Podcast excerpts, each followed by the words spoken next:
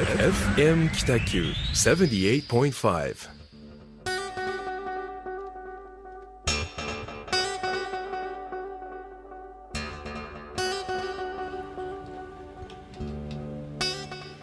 はい始まりましたホワイトスペースグラフィックデザイナーの岡崎智則と一級建築士の田村誠一郎がお送りいたします。よろしくお願いいたしよろますしくお願いいたします。さてえはいっ、と1ヶ月いろいろあったかと思うんですけどええ。田村さんどんな1ヶ月だったでしょうか？えーっとですね、私はですね、実は4月の8日からはい。16日まで、うん。あのーアメリカのロサンゼルスにお行ってきました。ロス。はい、ロス。はいロスっていうとなんかダサいらしいですよ。あそうなんですか、うんなんかあの指摘されて LA っていうらしいです。なるほど。LA に行ってきました。ちょっとロスを使い続けてダサくなっていこうと思いますけど。ですね。なんかあれですか？建築関係のことでですか？そうですね。基本的にはまあ視察とえっ、となんだろう。まうん。あ情報収集ですね、ねはい。なるほど。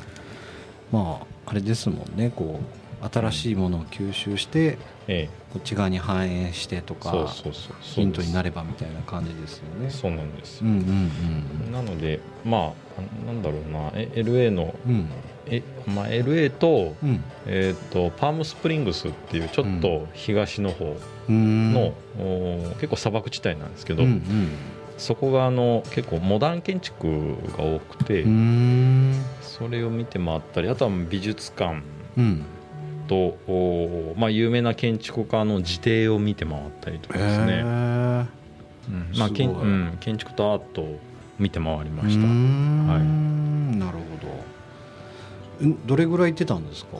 えっとまあ、8日から16日までなので、うんうん。1週間。一週間。うん、1週間ですね。もう隔離期間とかはあ特にない？いやそうそう。あ。もうね、ん。日本の検疫が本当にすごくて、すごい。すごいえっと、日本を出るときはうん。アメリカ、まあ、大使館の要請で、うん。えーまあ、陰性証明 PCR 検査、はいはい。あのフライトの1日前うん。に PCR 検査を受けてその陰性証明っていうのを出さないと飛行機には乗れないっていうのがあったんですけど、うん。まあ、アメリカ着いてからはすごくもうフリーで、は日本で陰性証明見せてからはもうあと何も何もなかったですいね、入国審査。イミグレーションはすごい楽でした。スムーズ。人もいないし。ははい。で今度はまあロスロスって言っちゃった、まあロスですけど。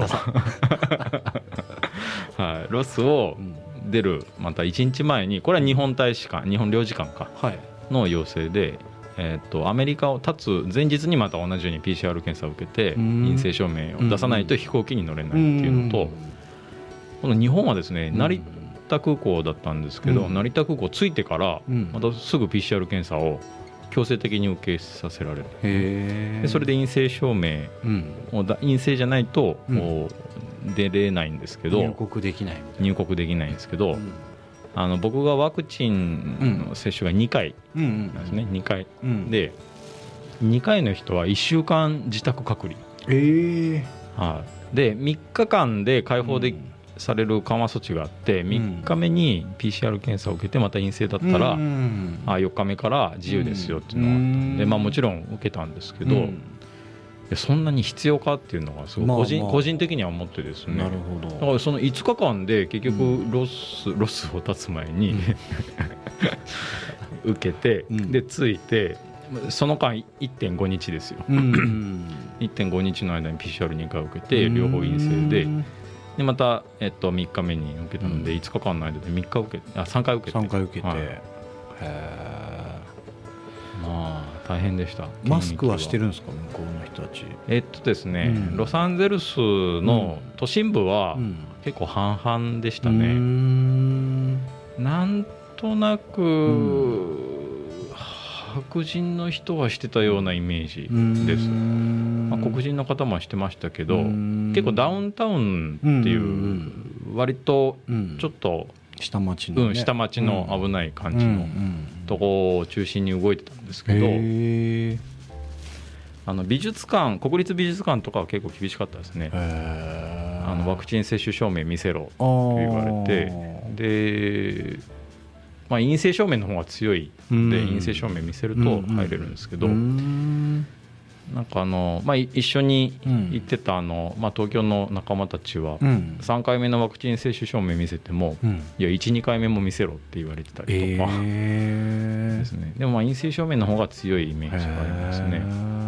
近々の出来事の方がっていうことですね。そうですね、うん。まあ、ワクチン接種よりもやっぱり陰性であることの証明の方が強いっていう、そういう感じですかね。へー実際どうでした？か、このコロナ禍というかまあ収束に向かっているのか今の状況で、うん。海外に行って今までとは違う空気感であったと思うんですけど、はいはい。その目線が変わったとか。うーん。えっと今行くべきだなと思いました、うん。でも、うん、飛行機もガラガラで、うんうんうん。あの普通にエコノミーシートで行ったんですけど、うん。LCC だったんでむちゃくちゃ安かったし、往復で7万ぐらいですよ。えーそんなもんなんですか？はいロサンゼルス往復。ロサンゼルス空港、えー。成成田から直通なんで、まあ、片道10時間から12時間なんですけどね、うんうんうん。今ヨーロッパ行く方が大変みたいですもんね、うん。ロシアの上通れないから。そうですね、うん。どっかでトランジットしてっていう感じですよね、うん。ヨーロッパは。そうそうそうそう。うんアメリカはうん。すごく楽でしたね、うん。入国して以降はすごく楽でした、ああそうなんですね、まあ、国の管轄が入るとその美術館とか厳しかったですけど、うん。でもそれぐらい、ううん。んまあ、全部携帯に入れてるし、割と自由なイメージでしたうね。ん。なんかこうすぐにでも日本で応用できそうなこととか発見はなかったんですか、といやまあやっぱりそのアートと建築を見て回ったんですけど、うんうん。うんなんか、まあ、僕らよく建築とかグラフィックとか、うん。まあ、アートとデザインの違いみたいな話よくするじゃないですか、はいはい。結構こう一緒なんだなっていうのはきましたあの思いましたね。一緒っていうのは、うん。日本と？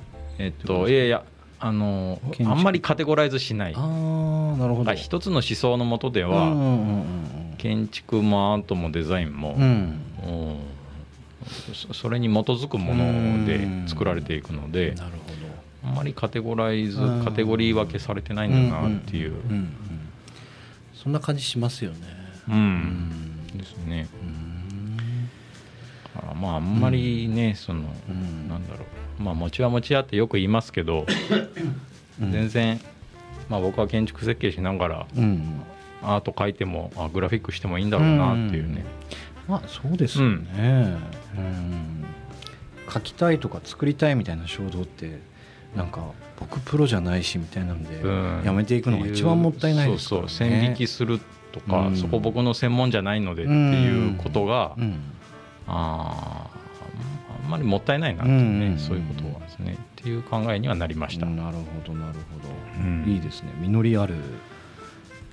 ね、うんやっぱり今行くべきだなと思いました。もう一回言いますけどね、うん。人も少ないし、今行くべき。うん、検疫は日本の検疫が厳しかったんでちょっと国交省にあの電話はしましたけどね、ええ厳しすぎると、うん厳しい、うん、厳しいっていうかうん。そのあまり意味を感じなかったんで、うん。アメリカで受けて陰性だったのに、うん。なんで成田についてもう一回するんですかっていううん。その必要性を教えてくださいとか、あとその3日隔離があったんですけど、うんうんうん。まあ、PCR 受けて陰性で,、でなんかアプリで管理されるんですよ。はいはいはい。でアプリでその陰性証明を送ったらあ OK ですと。明日から開放ですって言われるんですけど、ほななんでその通知以降いや、うん。今からまだ今日12時間あるのに、うこの通知を持って開放にならないんですかとかかなんで明日なんですかみたいなそういうなるほど。うん、やっぱりこう、なんだろうな仕事人なので、うん。働きたいと、うん。確かに。ね。なんでそう制限かけられるのかっていうなん。か必要性を教えてください、うん。のはねちょっと電話しましうた、ん。はい。なるほど。まあね。制度って。制度ってね、ええ。いや窓口の方もねやっぱうんすいません決まりなんでとかでうん。まあそうですよねみたいな感じですごく柔軟になるほど。なんかクレーム対応されました、思いとしてはねもう早うん。く切り替えてほしいって思いますけどね、そうそう。なるほど。僕はですね1ヶ月あの以前短歌の冊子、うん。うんえー、と再整備に向けて、はい。えー、と私たちの旦過市場っていうのを作ったんですけど、はい。ちょっとねそれとは別で旦過市場自体の、えー、とシンボルマークをね5年前かな？に作らさせてもらったんですね。うんうん。作ってましたね。はい。うん。でそれは、えー、と最初ね結構個人的な活動だったんですよ。何人かで、はい。えー、ともちろん旦過市場に入っている組合にも入っている方なんですけど、うん。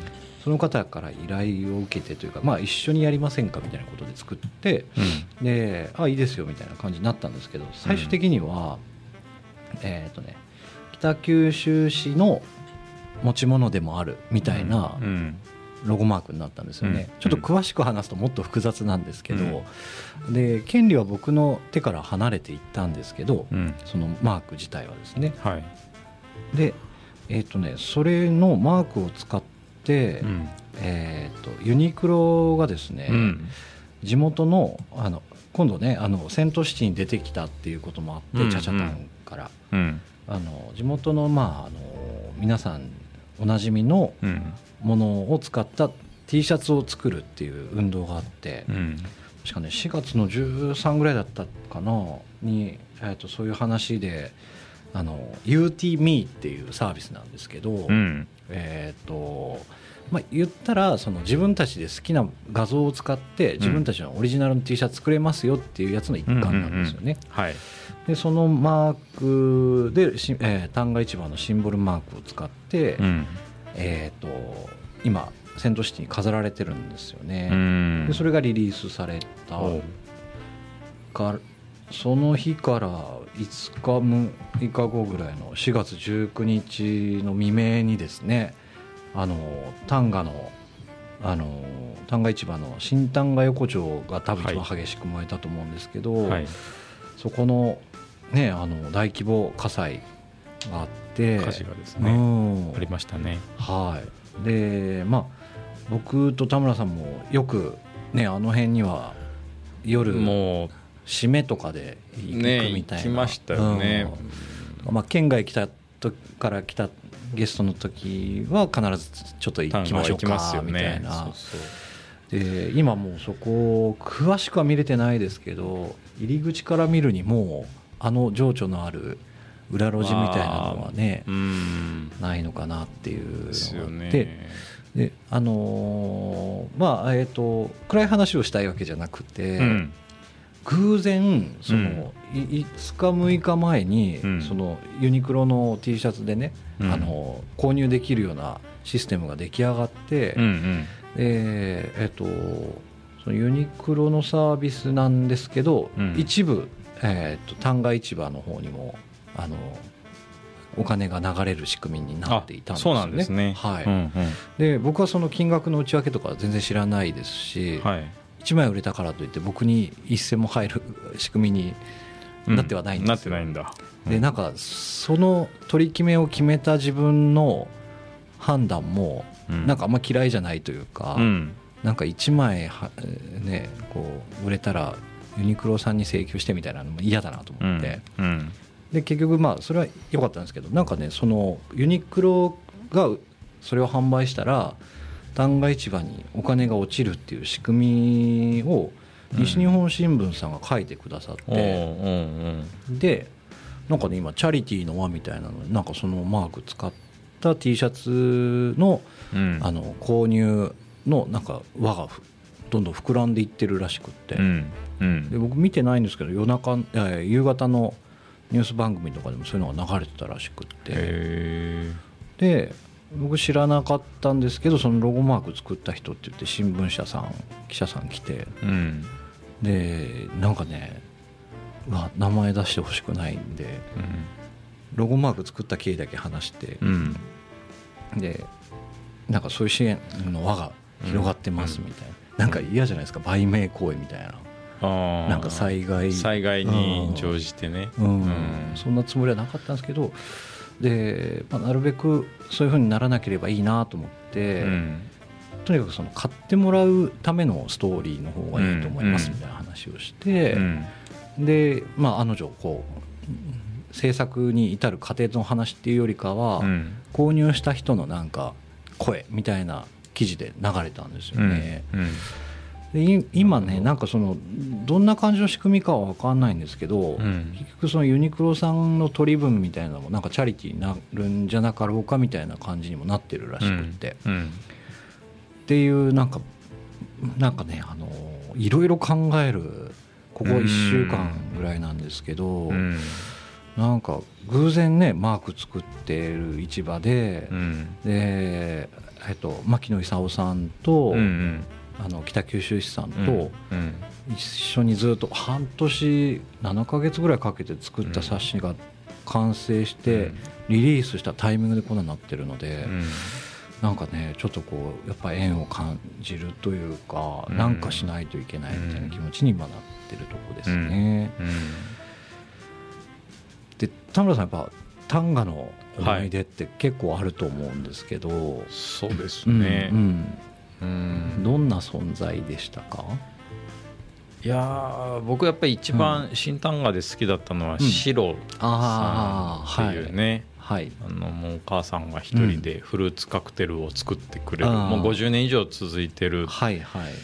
そうですね。ね愛すべきバーでしたけど、うん。まあそこの思い出とあの、うん。まあ、新丹賀のあのエリアに入るとあのなんていうんですかねこう狙って作られてない路地、路地感、赤ちょうちんとかね、電球色の明かりが灯ってみたいな、あの狭さとか、ああとあのガヤガヤ聞こえるにぎわいとかですね、また市旦過市場からこう一歩入ったうん。また新しいね、別の世界っていう、あの世界観はやっぱすごく好きだったんで、うん。まあ、市外とか県外のゲストが来た時にはうん。当然こうアテンドでねね連れてったりしてもう、うん、あちこちの店顔見知りのお母さんとかね大将が多かったですけどまあうーん。なんかほらうん。家事ってうん。僕らメルカート3番そうなんですよね。被災してるじゃないですか。うん。なんかねすごいあの時の記憶が思い出される、はい。ですよ。本当思い出しましたね。うん。2012二年。2年。うん、でしたかね。2012年。ちょうど10年前ぐらいですかね。あそうだね。うん。そうですね、そうそう、まあ、詳しく話すとその昔田村さんといた魚町三丁目の、うん。えー、とサンロード魚町うん。の銀天街当時銀天街だったところでのビルの横僕らが入居してたビルの横の家が燃えたんですよね、そうそう。中谷ビルさんの横のね昔は1階が帽子屋さんで2階が雀荘。かなんか、うん。なうん。で燃えちゃって僕らは1階にいたのでめちゃくちゃの火が燃え回ったかっていうとそうでもなくて、うん。どっちかというと放水の水とドロッドロの黒いねあの炭炭の水で、ね。まあ、ん。2階の水玉食堂さんがねもああうほぼ全焼みたいな感じで、うんうん。半壊みたいななん。かうでしたよね。でなんかやっぱその時のことをなんかこうフラッシュバックしてるわけじゃないんですけどなんか当事者になって考えられるからこそん、そう、うんなんかまああんまりねその復興とデザインっていう言い切っちゃうとうん。何ができるんだって話ですけど今日のテーマね。うん。うん。あそうですね。大きなテーマがうん。復興とデザインについてみたいなのを話せたらと思うんですけどうんなんかあの時に、えー、と2012年の自分たちが当事者だったあの火事のね火災の当事者だった時って、うん。うん田村さんどんな感じで思ってました？いや僕ねあの時、まあ、メルカート三番街の自治会長ってやってたじゃないですか。そうですね。やってましたね。あの火事の後体壊してえ？本当に。そうでしたっけ？うんそう。あなんか言ってましたね、うん。入院するかもみたいな。そういうん。いあのなんか大きな胃潰瘍が2つできちゃって、うん。もうね忘れもしない。いや一番の問題はやっぱりねお金。ああでそう。うん。なんなんでその胃潰瘍になったかみたいなのは、うん。皆さんこうなんか義援金とか支援金、うん。お見舞い金をくれるんですけど、そのメルカート3番街のメンバーの中ではうん。やっぱりいやもう受け取らないっていう人もいるし、あったな。そう。やっぱり受け取りたいっていう人もいるうん。しじゃあその渡す割合とか僕らテナントだからうん。棚子だからいやでもこれって掛橋さんもあのねビルオーナーうん。もビルオーナーさんそう。ねあの被害を受けてるからうん。ビルオーナーにも渡すべきじゃないかみたいな議論もねいろいろあってでこのあず預かったまあ代表として預かったお金をうん。どうど使うしたらいいのかっていうのがねすごい思い悩んだっていうのはねもう記憶に新しいです。ね悩んでます10年前でもねまあ鮮明に思い出しますね。フラッシュバックしますねフラッシュバックします。もう皆さんで言うあのちゃんと使ってあのううまく使ってくださいみたいな。すごい気持ちはねありがたいんですけど。だからあの、まあ、今回のタンガうん。の被災も、うん。まあ、僕ら何かしたいじゃないですか、できることないかって探すんで、えっとまあ、役所もね、うん。あの市役所北九州市役所もうん。こうなんだろう支援窓口みたいなところを、あそうですね。そうそうサービス産業政策課あ、もう一回さんがあのちょっと改めるとはい。旦過市場応援相談窓口っていうのが20日の日かなんかに発足してて、北九州市役所市役所産業経済局産業政策課。はい。で、まあ、主に寄付の相談とか案内をしてくれる、うんうん。まあ、窓口みたいな感じですかね。そうですね、うん、の、えーところに電話してもらえると、はい。まあ個人的にでも団体でもできるそうですね。はい。できるというか案内をしてくださるんだと思いますね。うんうん。で具体的なあの受付方法としては電話のみで、うん。えー、と093の582の2299に電話してもらうとあの多分ねホームページとかで検索すると出てくると思いますので、うんえー旦過市場応援相談窓口っていうのが、えーとまあ、すぐに出来上がってるのでね。れもね田村さんのあの思い出のはい。理解用ができた大変だった。うん。いろんな、ね、お店が集まってるからこそ悩むこともね、あると思いますすごいありがたいっていう思いが入ってるお金だからこそそうね、そう。なんかどうしたらいいんだろうっていうのもあったし、うん。ねなんかあの時は大変でしたね。いや大変でしたね。うん。本当に。なんかそうそうえっ、と僕もよく覚えてるのはあの火災で燃えてしまった事実ってもう変わらないじゃないですか、うんうん。意外にそこは平気だったんですけど、うんうん。それこそ本当そのね周りの方たちにうん。なんかねどうどうやって接していいのかね。元気にしてても空元気に見えるかもしれないし、うん。かといってなんか飲みに行ってたりとかするとうん「お前なんか焼け太りしたの?」とか言われるのが嫌だったし なんかちょっと隠れて生きていくようなうん。街にはあんまり出てこなかったかもしれないですね。うん。やっぱ保保険は入ってましたかね？はいみんな強制かなんかで入ってたので、そのプラスになることはないにしても、うん。そのある程度補填はできたんですけど、うん。今度ハードの部分ですよね。建物自体とか、うん。まあ、あとね。でえっ、とその辺ごたごたがあってあの復活祭っていうのやろっかみたいなのを先になんか話が上がってましたよね。うん。要は建築士の人たちも結構たくさん関わってるプロジェクトでもあったので、うん。大体の数字弾いてもらって何ヶ月ぐらいかかるか、うん。完全に復活するの。うん。みたいなので確かねあの時3ヶ月半から4ヶ月ぐらいうんかかっかかった。て言ってましたよね。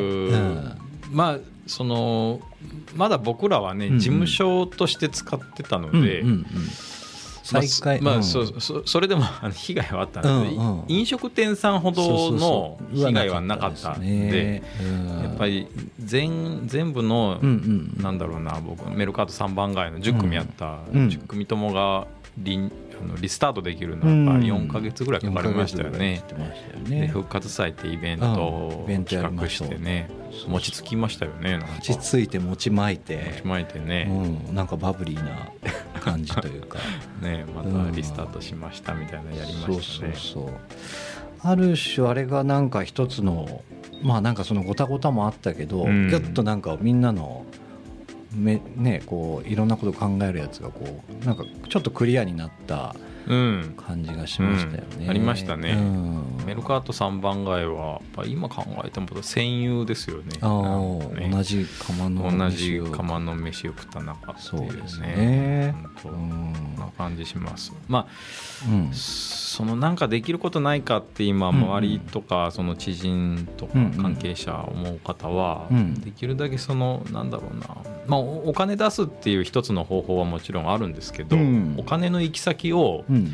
明確にしてあげた方あがー。受け取り手はすごく楽になるっていうのはね僕経験上ちょっと伝えておきたいなと思って。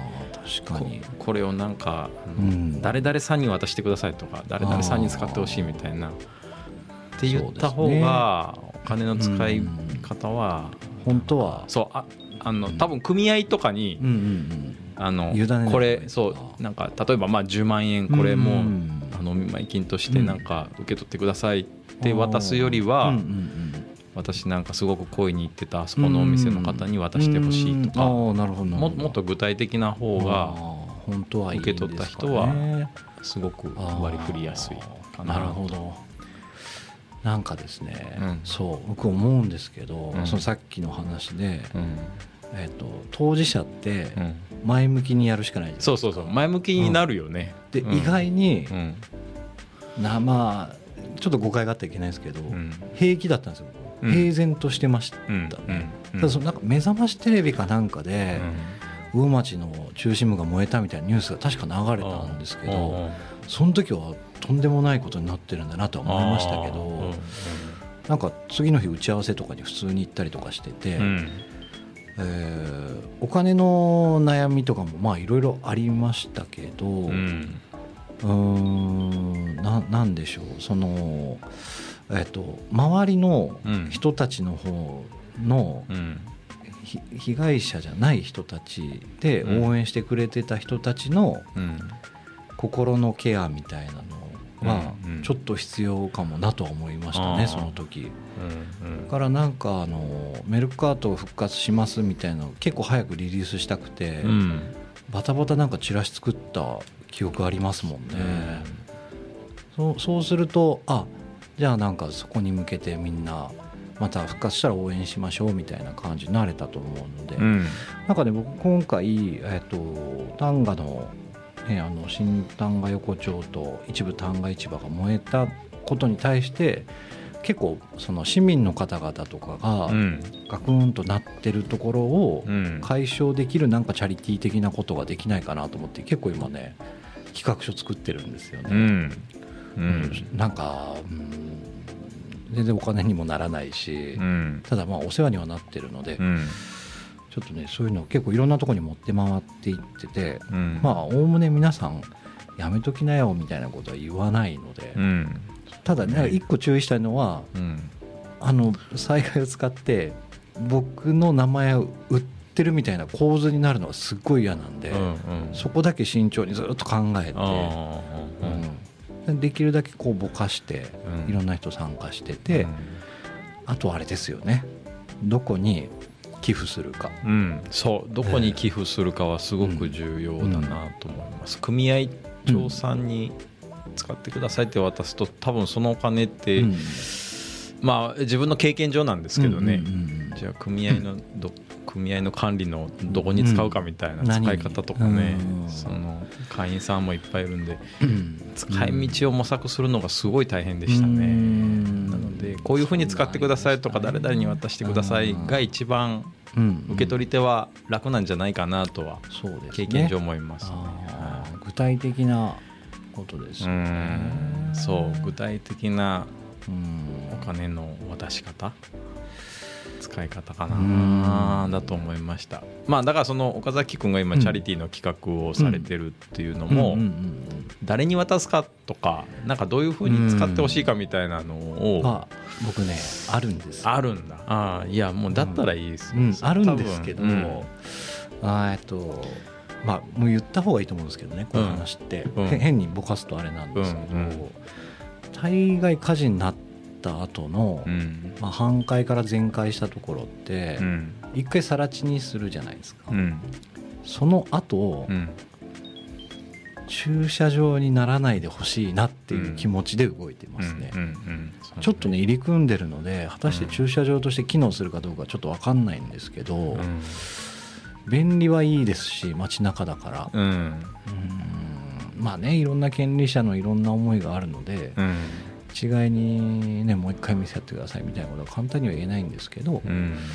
なんかちょっとできるだけそういう風にならないようなうん。活動になってほしいなと思って動いてますね。うん。あまあ新単価ってね、うん。新しい単価って書くじゃないですか、うんうんうん。もう本当にまた新しい単価市場としてーそうですね。復活してほしいですよね、うん。まあ100円パーキングには僕もなってほしくはないので、あのまあもう一回建物が建つまでの間仮で駐車場とかはありだと思うんですけど、うん。それは全然だってもうね。ね活用だからありだと思うんですけど、最終目標がうん。駐車場みたいなのが、うん。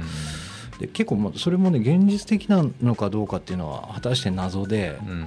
まあ土地の権利者が何人いるのかとかっていうのはもうあんまりわからないのうんで、まあ、そこを今そのチャリティーの動きをしてるっていうのは具体的にこうやりたいっていうのはちょっとどんな動きするか決めてはいるんですようんうんね。で単価の組合の人たちももうおおむね皆さんあぜひみたいな感じではあるんですけど、うんうんまあだからといっていきなりなんか俺やりますみたいなやつもうん。ちょっと時期考えないといけないしなんかいろんなこと考えちゃってううん。そうね。ーん難しいなと思いますね。うん。うん。あとね第2弾3弾もあったりするのであの他のまた別のチャリティーのやり方でうんうん結構ね、有志の人たちが僕が被害を受けたわけでも本当何でもないんですけど「うん。岡ちゃんなんかやるよ」みたいなうん。いろんな県の人から言ってくれてるんで、僕はねその冊子を作ったみたいなことをなんか SNS とかで発信してたからだと思うんですけど、うん。なんかねちょっとそういう動きがあるなということで、うん。まあ、さっき言ったすいませんあのちょっと一回曲を挟んだ後にですね、はい。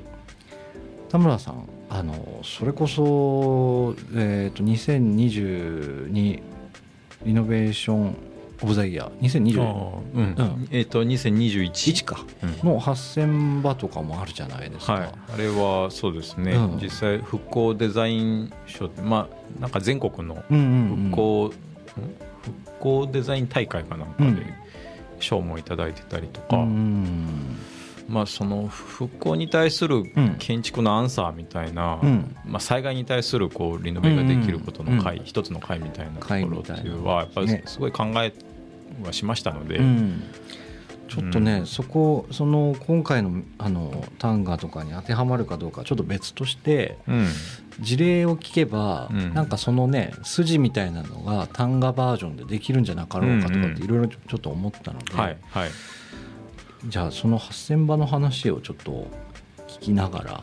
そうですね、うん。8000番の話をしながら、ん。なんか、まあ、その災害とデザインのうん。中で、あまあ、自分の持論みたいなところはうん話はできるかなと思いますね。そうですね。